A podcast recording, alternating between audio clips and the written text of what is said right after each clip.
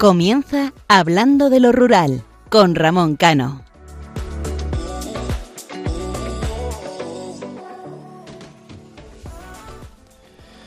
Buenas noches. El pasado 13 de julio se cumplían 25 años del asesinato de un inocente como Miguel Ángel Blanco a manos de unos asesinos que por desgracia de todos, los que perdieron su vida, los que tuvieron que huir de su tierra y de la sociedad española, hoy se encuentran tomando decisiones y manejando los hilos de un gobierno débil y sin escrúpulos. La sociedad española atraviesa una pérdida de valores nunca jamás vista. Escuchar, ver o leer las noticias se ha convertido en una película de terror, como si de una guerra se tratara. Vemos a diario peleas, asesinatos y desgracias. Me llamó mucho la atención cómo un ser mator mató a otra persona y posteriormente hirió a un guardia civil que finalmente falleció. O cómo dos seres de costumbres inadaptables a las de Occidente rompían una botella en la cabeza de un hombre con lesiones graves, mientras la mujer gritaba que tenían una niña pequeña para que no le agredieran, como si esos seres tuvieran alma, sentimientos o compasión. Sería una lista interminable de malos actos que la sociedad comete diariamente. Yo me pregunto, ¿hacia dónde vamos? Parece que camino de un precipicio sin retorno. Hechos y acciones que muestran el reflejo de una sociedad que ha perdido el rumbo, el respeto, los valores y hasta la libertad. Triste final para un pueblo que conquistó, expandió, creció, se cayó y se levantó como sociedad, dando la vida por avanzar, por dejar lo que ellos no pudieron tener a sus hijos, nietos y generaciones venideras. Hombres y mujeres que se entregaron por el bien común y que el bien común se convirtió en falta de todo. Esta misma semana se celebra se celebraba el debate del Estado de la Nación, un debate fundamental para analizar la situación del país, los retos y medidas.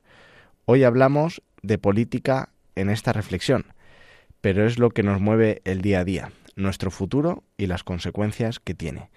Pues como venía diciendo en este debate, observábamos la falta de autocrítica, la comprensión de escaparate con la que los problemas reales de los ciudadanos y las medidas que son más bien una campaña publicitaria que una contención de los problemas que todos y cada uno de nosotros vivimos día a día, Repito, un fiel reflejo de la sociedad en la que vivimos, pero aún así el pueblo llano sigue caminando, con un paso lento, ya que la mochila pesa demasiado, con tristeza, ya que los problemas superan a las alegrías, pero el carácter recio y noble del español les hace avanzar y no tirar la toalla.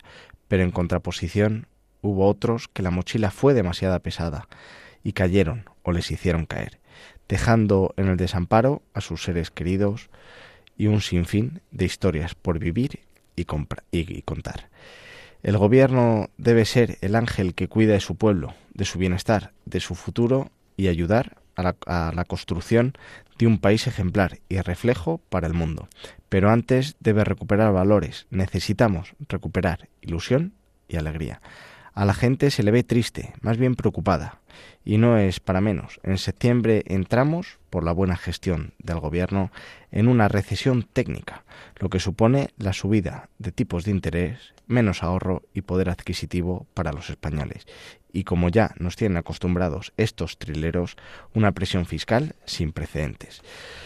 Los que en la actualidad andan entre los 30 y 40 años han vivido dos crisis económicas, ambas, repito, por una buena gestión, entiéndase la ironía, y nos encontramos ante una sociedad que nada en círculos, teniendo todas las herramientas para ir en barco. Nuevamente, y por ser y por no ser más pesado, la falta de valores de una sociedad. Discúlpenme si esta reflexión inicial les arruina el comienzo del programa, pero la realidad es dura y así la vivimos. La vemos y nos la transmiten. Hacerse el sueco ante los hechos es negar la evidencia. Y aquí, en hablando de lo rural, igual que no pasamos por alto los ataques hacia el medio rural, tampoco pasamos por alto el acoso y derribo al que se encuentran sometidos actualmente la sociedad española. Les habla Ramón Cano y me acompañan Isaac Palomares y Raquel Touriño. Les recuerdo que nuestro programa es cada 15 días, los domingos, de 12 de la noche a 1 de la madrugada. Tienen una cita con Hablando de lo Rural aquí en Radio María. Y para todos aquellos pueden interactuar eh, con nosotros a través de nuestro correo electrónico hablando de lo rural arroba radiomaria.es. La repito, hablando de lo rural arroba radiomaria.es. Y pueden seguir nuestra página de Facebook en Hablando de lo Rural. Y los que no han escuchado los programas anteriores lo pueden hacer a través del apartado podcast. Comenzamos. thank you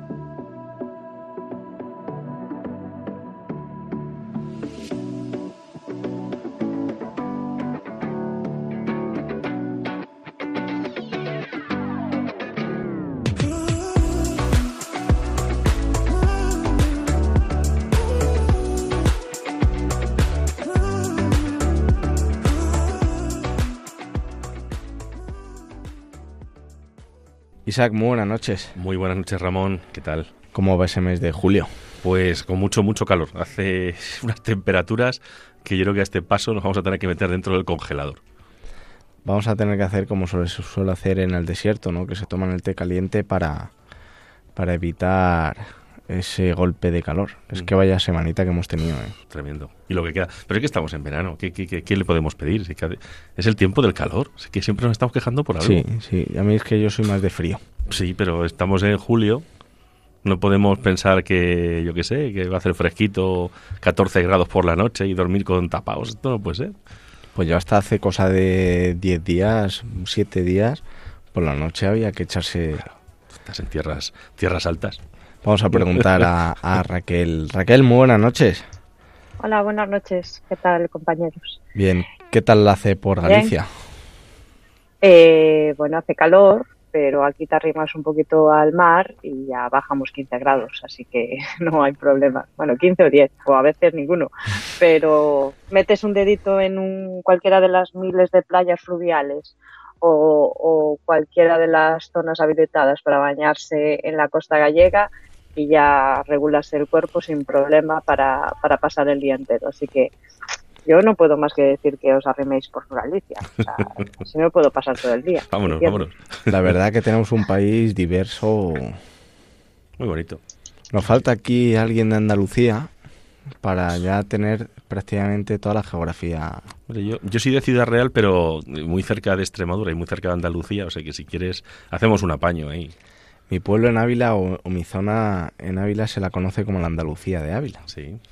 Por la forma de, ser y de hablar. Fíjate, no sabía yo eso. Parezco casi andaluz. Eres casi andaluz, sí, casi. Pues Isaac, te dejamos con tu monólogo habitual. Vamos a ello.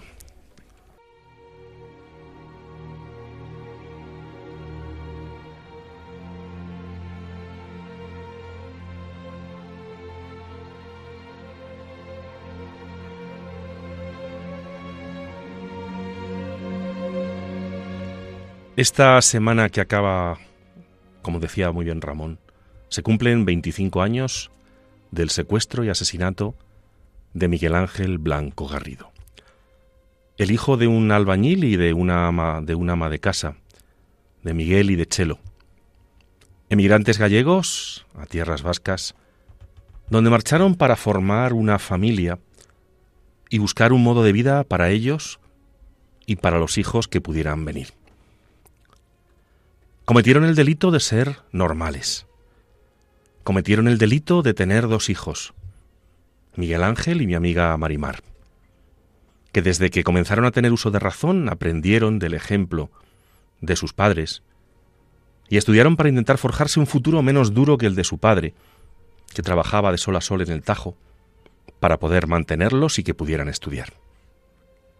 Estoy totalmente identificado con el ejemplo de la familia Blanco Garrido, pues mis padres también tuvieron que salir del pueblo para intentar forjar su destino y darnos a mi hermana y a mí unos estudios que ellos no habían podido tener. Hace algunos años coincidía en un programa de radio con Marimar, a la que admiro, a la que respeto, y se quedó muda por unos segundos cuando le conté que yo había nacido un 13 de julio, el día en que su hermano moría en el hospital tras recibir los disparos de un miserable cobarde en la cabeza. Cada cumpleaños mío, desde 1997, miro al cielo y rezo una oración por Miguel Ángel, que seguro que está ya desde hace meses con sus padres. Me apena ver que el llamado espíritu de Hermo ha desaparecido en el corazón de muchos españoles de bien, y lo ha hecho llevados por el alma negra de los que ahora llaman hombres de paz a los etarras, que desde que comenzaron a asesinar en 1968 al guardia civil José Pardines, siempre han tenido el mismo objetivo, que no es otro que el de destruir España, destruir lo que nos une, lo que nos vertebra. Se me saltan las lágrimas de ver cómo se nos lleva al enfrentamiento entre blancos, rojos, azules, verdes, vecinos, amigos, familiares, que independientemente del color político, nos hemos respetado y dialogado en paz y en libertad. Me apena ver cómo se intenta cambiar la historia de este país, una historia de paz y libertad con el paraguas de nuestra Carta Magna, la Constitución del 78, por una historia llena de tachones, de borrones, de mentiras, que lo único que persigue es romper en trozos nuestro presente y sobre todo el futuro de nuestros hijos. Esta noche les pido un poco de sensatez y que miren atrás para aprender del horror del terrorismo. Y les pido por favor que no cedan ni un ápice en la defensa de las víctimas del terrorismo y de sus familias, porque queridos oyentes, son nuestras víctimas y son nuestras familias.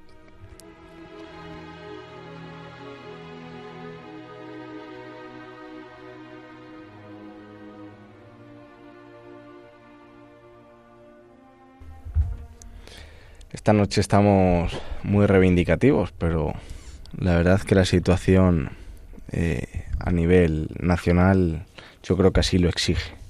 Pero reivindicativos con sentido común y sobre todo con mucho respeto y mucha educación, que es lo que una de las cosas que nos une y nos, nos vertebra a todos los demócratas. Yo me acuerdo de aquello de, de, los demócratas, que parece que últimamente pues se está olvidando y me da mucha pena, la verdad, me da mucha pena. La verdad es que empezó Julio muy bien y poco a poco Julio se va entre noticias, eh, acontecimientos, parece que va cambiando el verano, ¿no? No sé, y eso que ya anuncian todos los medios de comunicación que septiembre viene fuerte, viene caliente, eh, no está haciendo caso el gobierno a lo que decía Pepe Álvarez de UGT, ¿no? Que nos dejen disfrutar el verano pues en eso le doy la razón. Yo creo que el verano es una etapa en la que todo el mundo quiere disfrutar, eh, quiere un poco evadirse de los problemas que día a día tiene, eh, ya sea en el tema laboral, familiar, profesional. Mm, no nos están dejando, Isaac. No. Y Raquel. Raquel. Pues no, la verdad es que yo es que me vais a hacer llorar, porque yo lo de Miguel Ángel Blanco, la verdad, era muy pequeña. Tendría, ¿qué tendría? 13 años y lo viví de una manera eh, especial porque eh, siempre vives con, bueno, desde pequeñita en mi casa siempre se vieron mucho las noticias y además entonces parece que, que lo de ETA como que estaba más arraigado, ¿no? Era noticia tras noticia, atentado tras atentado. La verdad es que somos una generación que, que creció con eso y que no, no tenemos esa facilidad de olvido como tienen otros, ¿no? es, es, es, increíble, ¿no? Y está ahí, y aún hablándolo con, con, con el alcalde de Cerro Cotobade, que aún era más pequeño que yo, se acuerda perfectamente de que ese día estaban todas las televisiones con el lazo, con el lazo azul, ¿no? Y yo me acuerdo donde iba, iba con mis dos hermanas a Vigo, íbamos en tren, íbamos a comprar el traje, bueno, los trajes para la boda de, de, de una de ellas. Y, y, no se me olvidará, no se me olvidará nunca la sensación y, y la rabia y la impotencia, ¿no? Y bueno, es, es duro, ¿no? Y es duro ver cómo ahora parece que, que ya no tenemos esa memoria histórica de la que tanto se alardea en algunas ocasiones y de la que tanto se habla, ¿no? Es, a mí me cabrea, tengo que decir, ni respeto ni nada, a mí me cabrea, me cabrea mucho, me Raquel, cabrea mucho la situación actual. Raquel, perdona, Sí, ¿has, has- adelante, has sí, escuchado, nada. ¿has escuchado alguna vez el sonido de una bomba de ETA? Mira, eh, de ETA en concreto, mmm, no, o sí, porque cuando fue el 11M yo estaba en Madrid y vivía en, en Valdebernardo y bueno, pues queda cerquita de la, de una, de la segunda creo que fue, ¿no? De, de la de cercanías, Mm. donde, donde estalló uno de los, de los trenes. Y, y sí es un, es un sonido, evidentemente fue lejano, cerca pero lejano, sí es un sonido que tengo, que tengo en la cabeza, pero, pero no, no, no tuve esa, esa mala suerte, no tuve la mala suerte que tuvieron compañeros y, y compañeros y personas eh, como tú y como yo en el País Vasco, incluso fuera del País Vasco.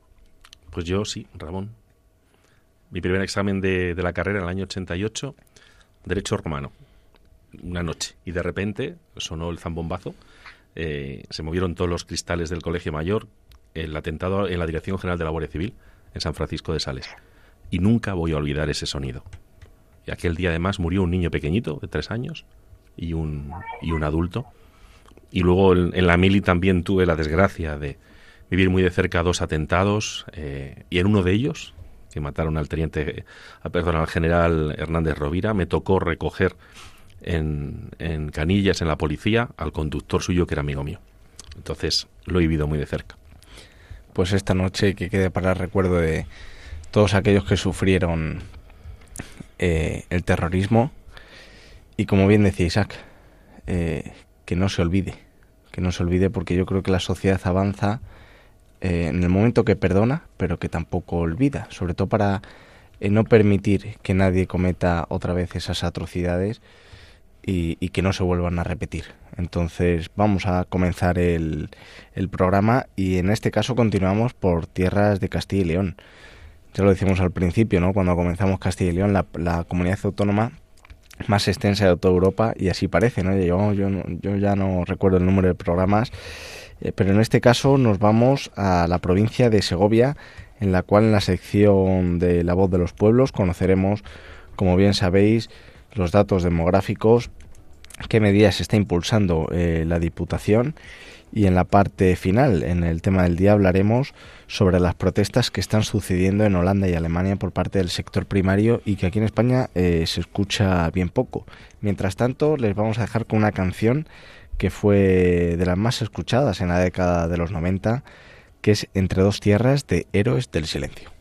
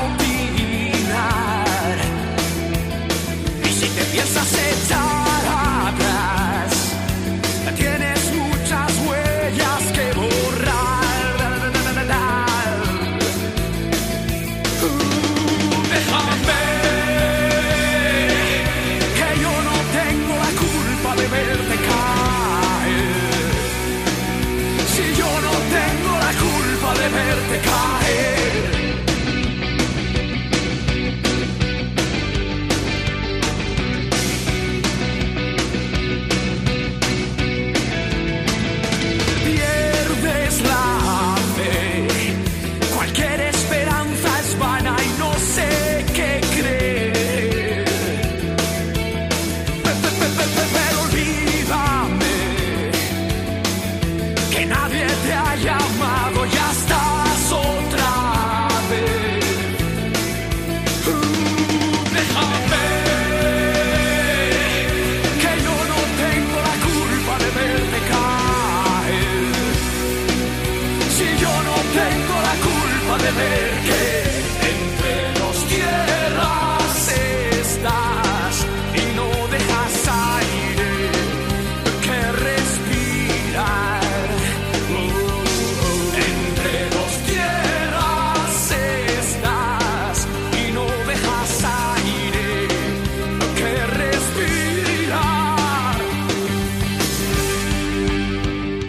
Hablando de lo rural, un espacio para conocer la cultura y las gentes de los pequeños pueblos españoles, en Radio María.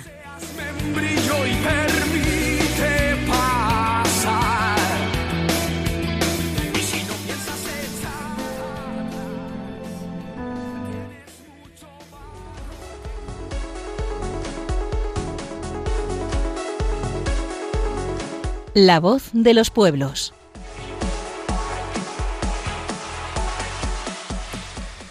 Y como decíamos anteriormente, vamos a continuar con la provincia de Segovia. En este caso, la provincia de Segovia cuenta con 204 municipios y 17 entidades locales menores. Eh, cuenta además con numerosos eh, comarcas en, las que se divide en la comunidad de Villa y Tierra de Maderuelo, en la comunidad Villa y Tierra de Montejo, comunidad de Villa y Tierra de Pedraza, comunidad de Villa y Tierra de Sepúlveda. El Padrón Municipal de Habitantes publicado por el Instituto Nacional de Estadística, el INE, ofrece un dato positivo para la provincia de Segovia, al crecer el número de inscritos en 349 habitantes, dejando el, padrón provincial perdón, en un total de 153.478 personas inscritas a 1 de enero del 2021. En Segovia hay cinco municipios de 5.000 habitantes o más. Son Cuellar, con 9.583 habitantes, de los cuales 4.740 son mujeres y 4.843 hombres. El Espinar, con 8, en 8.986 habitantes, 4.429 mujeres y 4.557 hombres. Palazuelos de Eresma, con 5.416 habitantes, 2.615 mujeres y 2.801 hombres. El Real Sitio de San Ildefonso, con 5.241 habitantes, de los cuales 2.673 son mujeres y 2.568 hombres. Y por supuesto la capital, Segovia, con 51.674 habitantes, de los cuales 27.493 son mujeres y 24.181 son hombres.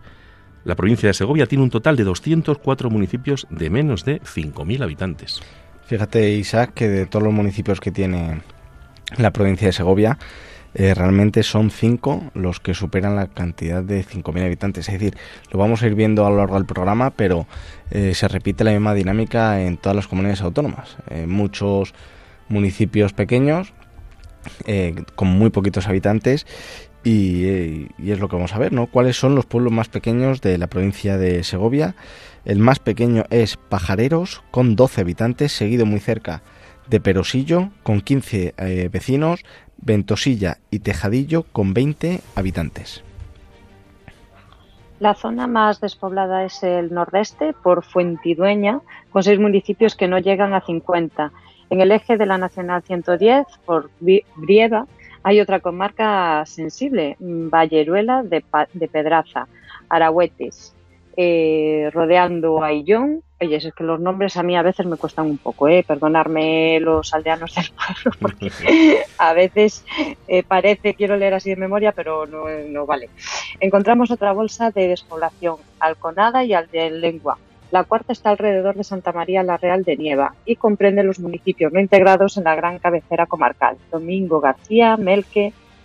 Los municipios más despoblados son Adrada de Pirón con 44, Alconada de Madruelo con 27, Aldea Alcorvo con 22, Aldea Nueva de la Serrezuela 48, Aldehuela de Condonal 25, Arahuetes 32, Arevalillo de Cega 21, Bercimuel 25, Calabazas de Fuentidueña 30, Carabias 49, Castro de Fuentidueña 29, Castro Jimeno 36, Castro Serracín 45, Cobos de Fuentidueña 34, Cilleruelo de San Mamés 35, Domingo García 27, Encinas 43, Juarros de Río Moros 43, Membire de la Hoz 29, Navares de las Cuevas 25, Pajareros 12, Perosillo 15, Puebla de Pedraza 46, Riaguas de Bartolomé 28, Ribota 39, Río Frío de Riaza 38, Santa Marta del Cerro 39, Sequera de Fresno 34, Sotilla 25, Sotillo perdón, 25, Valdevacas de Montejo 30, Ventosilla y Tejadilla 20 y Villaverde de Montejo 27. Me ratifico entonces lo dicho.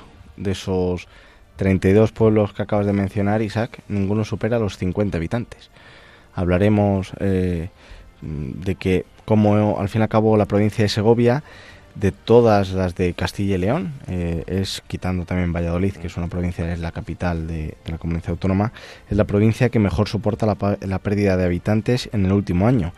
Los 12 vecinos eh, menos al acabar 2021 suponen un descenso casi inapreciable en el cómputo de los, de los nueve territorios que eh, juntan Castilla y León.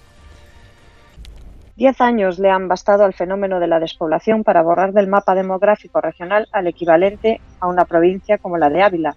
Si se enfoca el espejo retrovisor hacia 2012, los padrones ya acumulaban tendencias descendentes, pero lucían más brillantes que ahora. En el cómputo global de los nueve territorios, la población residente en Castilla y León era de 2.546.078 personas. A 1 de enero del año en curso habitan en la comunidad 172.174 eh, ciudadanos menos que entonces. Hace un decenio, Ávila tenía cerca de 171.300 vecinos. Segovia no es una excepción a la regla de los territorios vaciados, aunque es la provincia de Castilla y León que arrastra la tercera merma de habitantes más baja en el último decenio. Desde 2012, la hemorragia demográfica ha sido constante y paulatina. Solo se salva el periodo que va de 2020 a 2021, en el que esa curva descendente que traza la evolución del empadronamiento provincial repuntó. Ganó 185 vecinos. En la anualidad siguiente ha vuelto a mirar hacia abajo por la disminución de 12 vecinos, una alteración prácticamente inapreciable que la convierte en el territorio de la región que mejor soporta la caída demográfica en el último año. Sin embargo, es más llamativa la caída de 10.050 residentes que acusa el conjunto de la provincia en los últimos 10 años, una reducción del 6,1%. Solo Valladolid y Burgos, dos enclaves industriales y administrativos de la comunidad autónoma, sufren descensos menos aparatosos desde el año 2012. La primera ha visto disminuir su población en un 3,1% y la segunda registra un recorte en su padrón del 5,4%.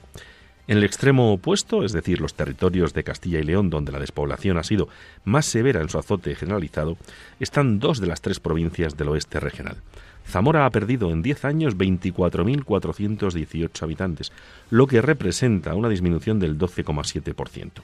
León, por su parte, acumula en el mismo periodo de tiempo una pérdida de más de 42.700 empadronados, lo que equivale a una caída del 8,6%. La cercanía de Segovia con ciudades como Madrid o Valladolid es envidiable.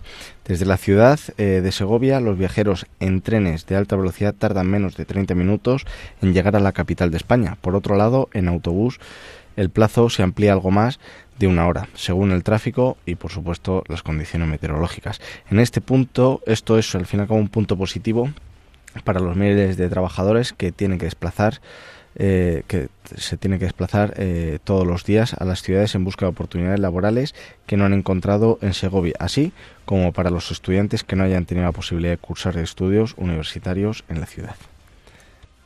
En relación con esto, algunas instituciones analizan la posibilidad de sacar adelante bonificaciones que permitan ajustar el presupuesto de desplazamiento a los segovianos que, por causa de trabajo o estudio, tengan que viajar diariamente a otras comunidades autónomas. Un ejemplo es la Junta de Castilla y León, que subvencionará hasta el 25% del billete de AVE con límite en 2.000 euros a los castellano-leoneses empadronados en la región que trabajen fuera, los cuales se desplazan principalmente a Madrid una medida que se iba a implantar en octubre, pero finalmente llegará en los primeros meses del 2022. Esta propuesta ha tenido una gran acogida entre multitud de segovianos, ya que su principal objetivo es asentar población, es decir, permitir que las personas que trabajan fuera puedan seguir viviendo en Segovia y, por otra parte, que los que hayan tenido que mudarse a otras provincias se replanteen volver a su lugar de origen. No obstante, esta oportunidad no es aprovechable por los residentes de algunas zonas rurales alejadas de la ciudad.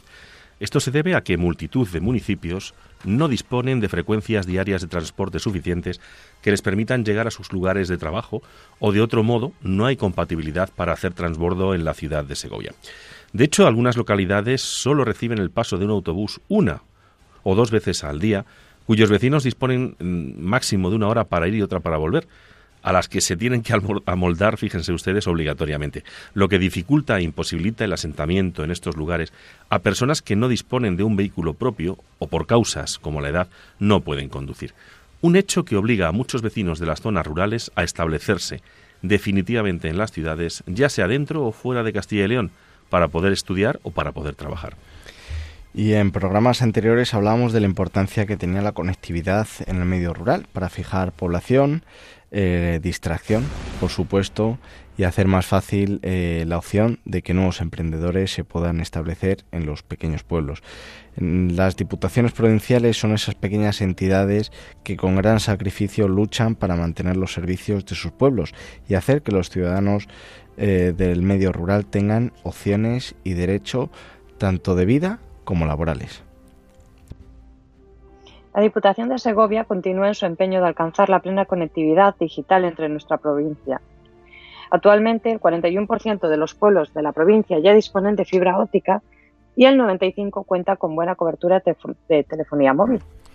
Para seguir avanzando en este objetivo, la institución provincial y la Junta de Castilla y León han mostrado hoy, hace unos días, su apoyo a la compañía Asteo Red Neutra, el primer operador mayorista de fibra hasta el hogar FTTH, especializado en entornos rurales y en las zonas con menor densidad de población en España, que avanza en su proyecto de despliegue en la provincia de Segovia, donde ya ha construido 137 kilómetros y conectado a 10 poblaciones. Se trata de la primera fase de unas obras cuya conclusión está prevista para finales del año 2023 y que contempla 582 kilómetros de fibra óptica interprovincial en 148 municipios de Segovia, que cubrirá un total de 51.000 hogares con una inversión privada de 17 millones de euros.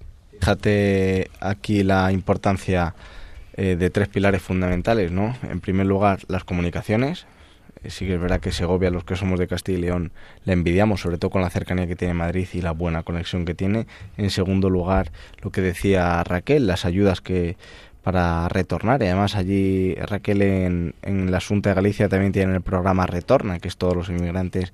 Bueno, ya lo llevan años, si no recuerdo mal, poniendo en funcionamiento de todos los inmigrantes que están fuera de Galicia. Eh, a través de ayudas para emprendimiento y todo que, volvieran a su tierra y además aquí le sumamos a la provincia de Segovia el, el, el, tema de la conectividad digital.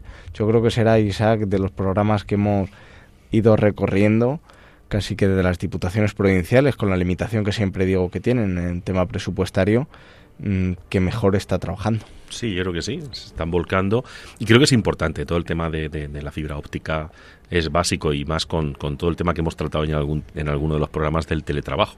Creo que es importante la, conectividad o la conexión de cualquier zona rural de España pues para que la gente pues pueda trabajar eh, eh, desde, desde sus pueblos y puedan seguir eh, generando riqueza y generando futuro. Raquel, no sé qué opinas de este tema. Nada, yo que puedo ser bastante pesada con este tema. Es básico, es básico. Hoy en día es, es básico. Incluso los niños en los colegios eh, les mandan muchas cosas ya con la necesidad de tener, bueno, por dispositivos eh, eh, como puede ser un portátil o una tablet y demás para poder hacer algunas, algunas tareas. Entonces, avanzar en, en, la fibra en el rural es algo que, que está ayudando mucho. Es cierto, por ejemplo, que en, mi concello se está, bueno, en mi concello y en otros limítrofes se está desarrollando por a base de subvención europea, ¿no? Es decir, se le está obligando prácticamente a la compañía porque si no les, si no prácticamente no la, no la extendería, ¿no? Eso es un poquito lo que hay que cambiar esa mentalidad de que, de que no les compensa. Es cierto que ahí son muchísimos kilómetros de fibra, pero bueno, al final eh, también se, se paga, ¿eh? Y se paga, se paga bien. Entonces, bueno, porque al final eh, es algo que las compañías tienen, tienen, que ver, ¿eh?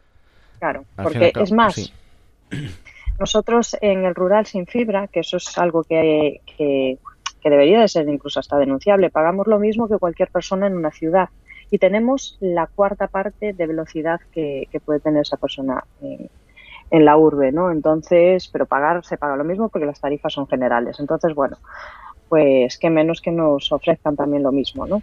que luego además Raquel en, en, el medio rural, ahora ya con el tema de la fibra óptica, el resto de compañías de telecomunicación se están poniendo al día, pero antes de que hubiera fibra óptica, que no ha sido hace tanto, sino más bien reciente, eh, solamente había una compañía de telecomunicación que daba servicio en todo el medio rural. Entonces te ponía el precio que querían y pagabas casi el triple que en una capital puedes eh, pagar por una fibra óptica. Sí que es verdad que el otro día anunciaba el presidente del gobierno que eh, con todo esto de que está pasando de la inflación y de la y de la guerra incentivaría más el teletrabajo. Pues eh, bienvenido sea porque la verdad que el medio rural lo necesita. Y ahora antes de pasar al tema... Una cosita, Ramón, una cosita. Es que lo del teletrabajo suena genial, pero es que hay trabajos que no se pueden desarrollar telemáticamente. Por lo tanto, es, está todo muy bonito, todo muy tal, pero es un poco utópico, ¿no? está por ver, este, está por ver. Imagínate Raquel un carpintero teletrabajando, sería fantástico. pues una, una pulpeira teletrabajando, pues eh, claro. O un, pintor, un pintor. Exactamente. Entonces, bueno, pues eh, oye, pues ese pintor necesita tener una web actualizada, necesita tener unas, unas líneas para que sus clientes puedan contactar con él con facilidad. Es decir, oye, vamos a ponernos la pila, las pilas y, que no tenga que ser a base de obligación por Europa eh, implantar este tipo de, mecanismos. ¿no? Me decía el otro día una compañera, y ya no me extiendo más y con esto acabo. Una amiga me decía que en un país, bueno, pues no sé qué país mm, de estos de Europa es, pero que es como lo tienen como algo de primera necesidad, ¿no? Es algo obligatorio que tiene que llegar a todas, a todas, a todos los hogares. O sea que bueno, esa sería un poco la línea en la que deberíamos de trabajar ya con el tema de las, de las nuevas tecnologías y de, y de Internet, la fibra, el 5G y todo eso. Esperemos que el teletrabajo sea eh, el teletrabajo, la conexión a, al fin y al cabo a Internet en, en los pequeños pueblos, ya no solamente de Internet, sino también de, de que haya cobertura móvil, que muchos lo hemos hablado en multitud de ocasiones no lo hay, al igual que comunicaciones eh, por vía terrestre, por y como bien decíamos de la provincia de Segovia, también eh, con trenes eh, de alta velocidad que cada vez se demanda más y yo creo que es fundamental. Y ahora sí, antes de pasar al tema del día, les dejamos con la canción Lápiz y tinta.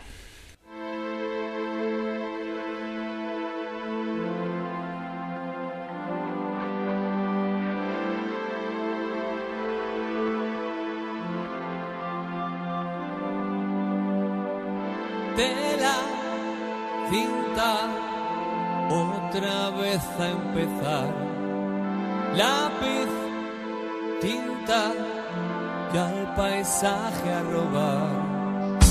Y al placer de reencontrar el limbo de un tiempo que se nos va.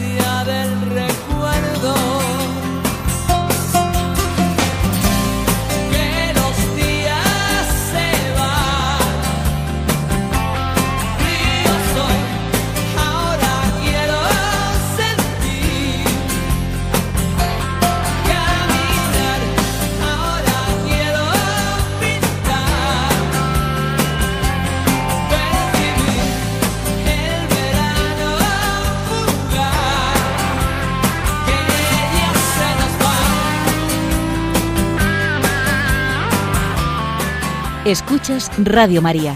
Esto es Hablando de lo Rural, un programa de Ramón Cano.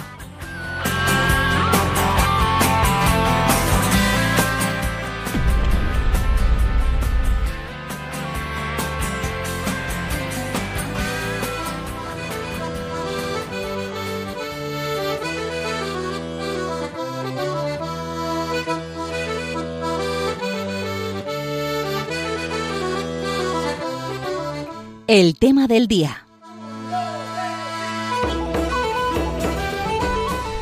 Y como bien decía la cortina, en el tema del día eh, hablaremos de las protestas que se están produciendo en el sector primario en Holanda y Alemania. El gobierno de Sri Lanka, como muchos habréis visto en los medios de comunicación, ha caído, hundiendo al país en el caos por la más eh, antigua eh, de las razones, el hambre generalizado en el pueblo. Y muchos pensaréis, si tiene algo que ver lo del sector primario de Holanda y Alemania con lo de Sri Lanka, pues sí, porque hace unos años el país anunció triunfantemente que toda su producción eh, agrícola sería 100% orgánica. Pero no hace falta irse tan lejos a una nación prácticamente eh, desconocida y del tercer mundo, por desgracia. Aunque sí, eh, su situación eh, desesperada es un excelente recordatorio de la miseria que promete el pensamiento Alicia ecologista, porque las protestas multitudinarias y los avisos de penuria nos tocan a los españoles mucho más de cerca. Los agricultores holandeses se han rebelado contra una propuesta del gobierno de reducir las emisiones de contaminantes como el óxido de nitrógeno y el amoníaco a la mitad para 2030. El gobierno de los Países Bajos dio el plan a los estados provinciales para que lo formularan antes de fin de año. Los agricultores se indignaron con los planes del Ejecutivo que pueden requerir que usen menos fertilizantes y reduzcan el ganado. Eh, las protestas se desencadenaron el pasado lunes cuando los agricultores holandeses bloquearon varios centros de distribución, supermercados y carreteras con los tractores. Incluso las rutas de ferry se vieron interrumpidas cuando los pescadores se unieron a la revuelta. El martes eh, las protestas se desbordaron. La policía arrestó a varios activistas y realizó disparos con fuego real. Y el primer ministro holandés, Mark Rutte, ha descartado negociar con los agricultores. Eh, en Alemania, la locomotora europea, el ministro de Economía, Robert Habeck, ha advertido que el país pronto podría enfrentar un colapso de la paz social como resultado del aumento de los precios de la energía. Según un informe del semanario Der Spiegel, eh, la crisis del gas provocada por la decisión de Rusia de cerrar el grifo a Alemania ha dejado al país en una posición económica extremadamente vulnerable y el propio Habeck eh, ahora expresa su preocupación de que una crisis económica subsiguiente pueda conducir a disturbios sociales en el país. La paz social en Alemania está sometida a una grave tensión, admitió el ministro, que es probable un deterioro aún más pronunciado de la economía en el futuro inmediato. Bonovia, el mayor propietario inmobiliario de Alemania, ha tomado la decisión sin precedentes de restringir la calefacción por la noche, un anticipo aterrador de lo que se le viene encima al país más rico de la Unión Europea este invierno. Según el Financial Times, Alemania ya está eh, racionando el agua caliente, reduciendo eh, la luminosidad del alumbrado público y cerrando las piscinas a medida que el impacto de su crisis energética comienza a extenderse desde la industria hasta las oficinas, los centros de ocio y los hogares. La razón de esta crisis no es complicada. El país se permitió jugar a la economía verde con la tranquilidad de saber que Rusia le daría todo el gas que pudiera comprar para sus necesidades industriales y domésticas, sin pensar que, como advirtió Donald Trump en su día, esa dependencia podría pasarle una gran factura en el futuro y evidentemente el futuro ha llegado con la guerra de Ucrania y las sanciones contra Rusia. Y ahora el enorme aumento en los precios del gas provocado por la medida rusa para reducir drásticamente los suministros a Alemania ha sumido a la mayor economía de Europa en su peor crisis energética desde 1970. Con los precios de la electricidad a niveles nunca antes vistos, los importadores de gas y las empresas de servicios públicos se esfuerzan por sobrevivir mientras las familias ven cómo se dispara la factura de la luz la situación es más que dramática, dijo Axel Gedashko, jefe de la Federación de Empresas de Vivienda Alemanas, GDV. W, perdón. La paz social de Alemania, por tanto, está en peligro. Y ahora mi pregunta, muy rápidamente, para finalizar el programa. tanto a ti, Isaac, como a Raquel. ¿Creéis que esa paz social en la que vivimos en España eh, podría llegar a su fin o si seguramente los colores políticos de los que estuvieran en el gobierno, sin entrar mucho en política, que ya hemos entrado más, eh, sí que podría haber habido eh, ciertas manifestaciones por, la subida al fin y al cabo del gasoil.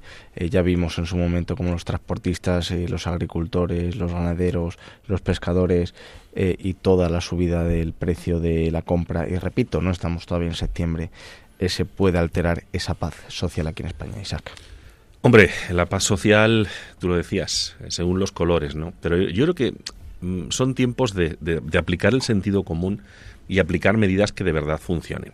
Y reconocer, que creo que no se está haciendo, reconocer la situación que tenemos. No se puede, eh, ninguna industria, ninguna empresa, ninguna actividad puede funcionar de forma normal con los precios que tienen los carburantes, con los precios que tiene la energía, que van a ir a más, que van a subir.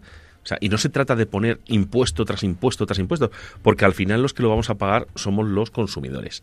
Entonces creo que ese no es el camino. Creo que es el momento de que todos, todos los que tienen algo que decir en este país se sienten, hablen y de verdad se llegue a acuerdos. Porque es muy fácil decir, yo quiero llegar a un acuerdo, pero vais a hacer lo que yo diga. Eso no es dialogar, eso no es acuerdo.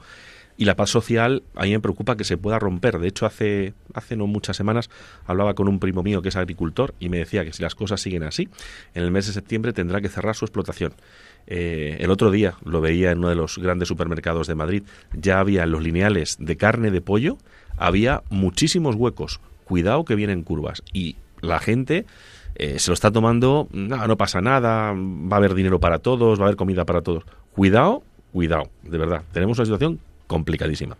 Raquel, tu opinión. A mí, a mí no me podéis decir que no entre en política hablando de este tema.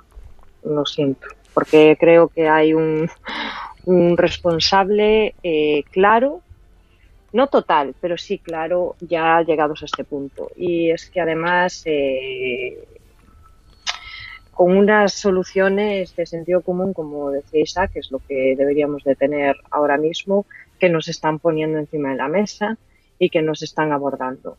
Y la paz social, es más, es que creo que debería de romperse ya, porque es que vamos cuesta abajo y sin frenos. Cuesta abajo y sin frenos. Yo es que no he podido, no he podido tener una vida eh, plena y tranquila desde que, eh, desde que he dejado de estudiar y he intentado entrar en el mercado laboral. Tengo 38 años.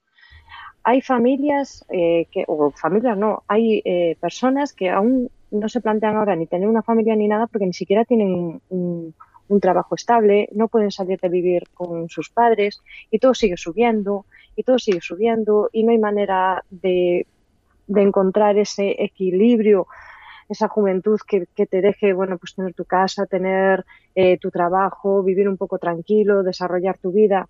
Es que eso volvemos otra vez en picado, abajo y cuesta abajo y esto se está complicando la cosa y, aquí no se mueve nadie, hombre, pues no sé, ¿eh? yo echo de menos a los sindicatos, la verdad, en las calles y echo de menos un poquito de menos paz social de la que hay.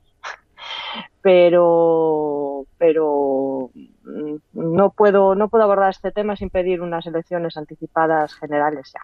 Lo siento, lo siento en el alma. Bueno, ha, ha, sido bastante, ya lo ha dicho desde el inicio, ¿no? Que, que, ya ha sido bastante políticamente correcta. Pero como decíamos al inicio, Raquel, eres esa generación, o somos esa generación, eh, tú y yo, de, de que ha vivido las dos crisis. Es decir, cuando acababas de estudiar o estabas justo eh, empezando a estudiar para formarte laboralmente, llegó la crisis de 2012, eh, no hemos salido de ella y ahora nos vamos a meter en otra. Y como bien decía Raquel, el tema es que se nos... Y ayer yo creo que se escuchó en el Congreso de los Diputados, en el debate de la Nación, es a la generación que más se le ha pedido. Se le ha pedido estudiar, se le ha pedido sacarse carreras o, formación profesional, se le ha pedido idiomas y, luego son ni, ni tienen trabajos estables, ni pueden formar una familia, ni emanciparse, ni siquiera en muchas ocasiones tener un coche acorde a las necesidades. ¿no? Es decir, eh, lo ha dicho muy claro Isaac, que aquí es el, la voz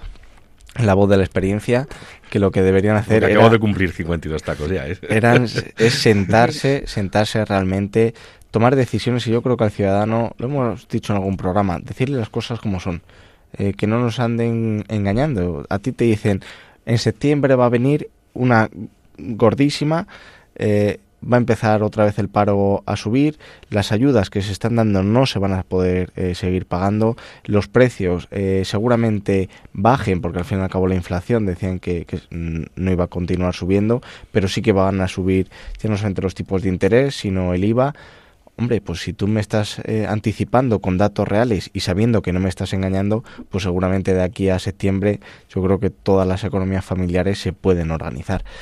Eh, vamos a dejarlo por aquí para, para que el oyente eh, lo, lo vaya meditando y pensando.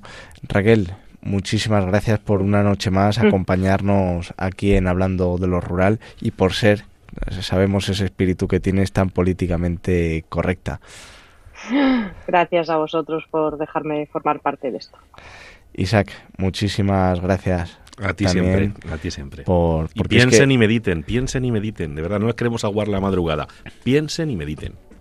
Así que, queridos oyentes, eh, en este mes de julio nos tocan tres programas. Nos vemos el día 31 eh, de julio, eh, en la madrugada, ya casi a punto de pasar a, al día 1 de agosto. Les recuerdo que pueden escuchar los podcasts en la página de Radio María y aquí nos tienen a su entera disposición. Esperemos, como bien decía Isaac, que mediten, que no les hayamos hecho pasar una mala noche, a pesar de que hemos sido muy realistas y muy claros y directos, y continuamos defendiendo el medio rural aquí en Radio María. Un abrazo y un saludo.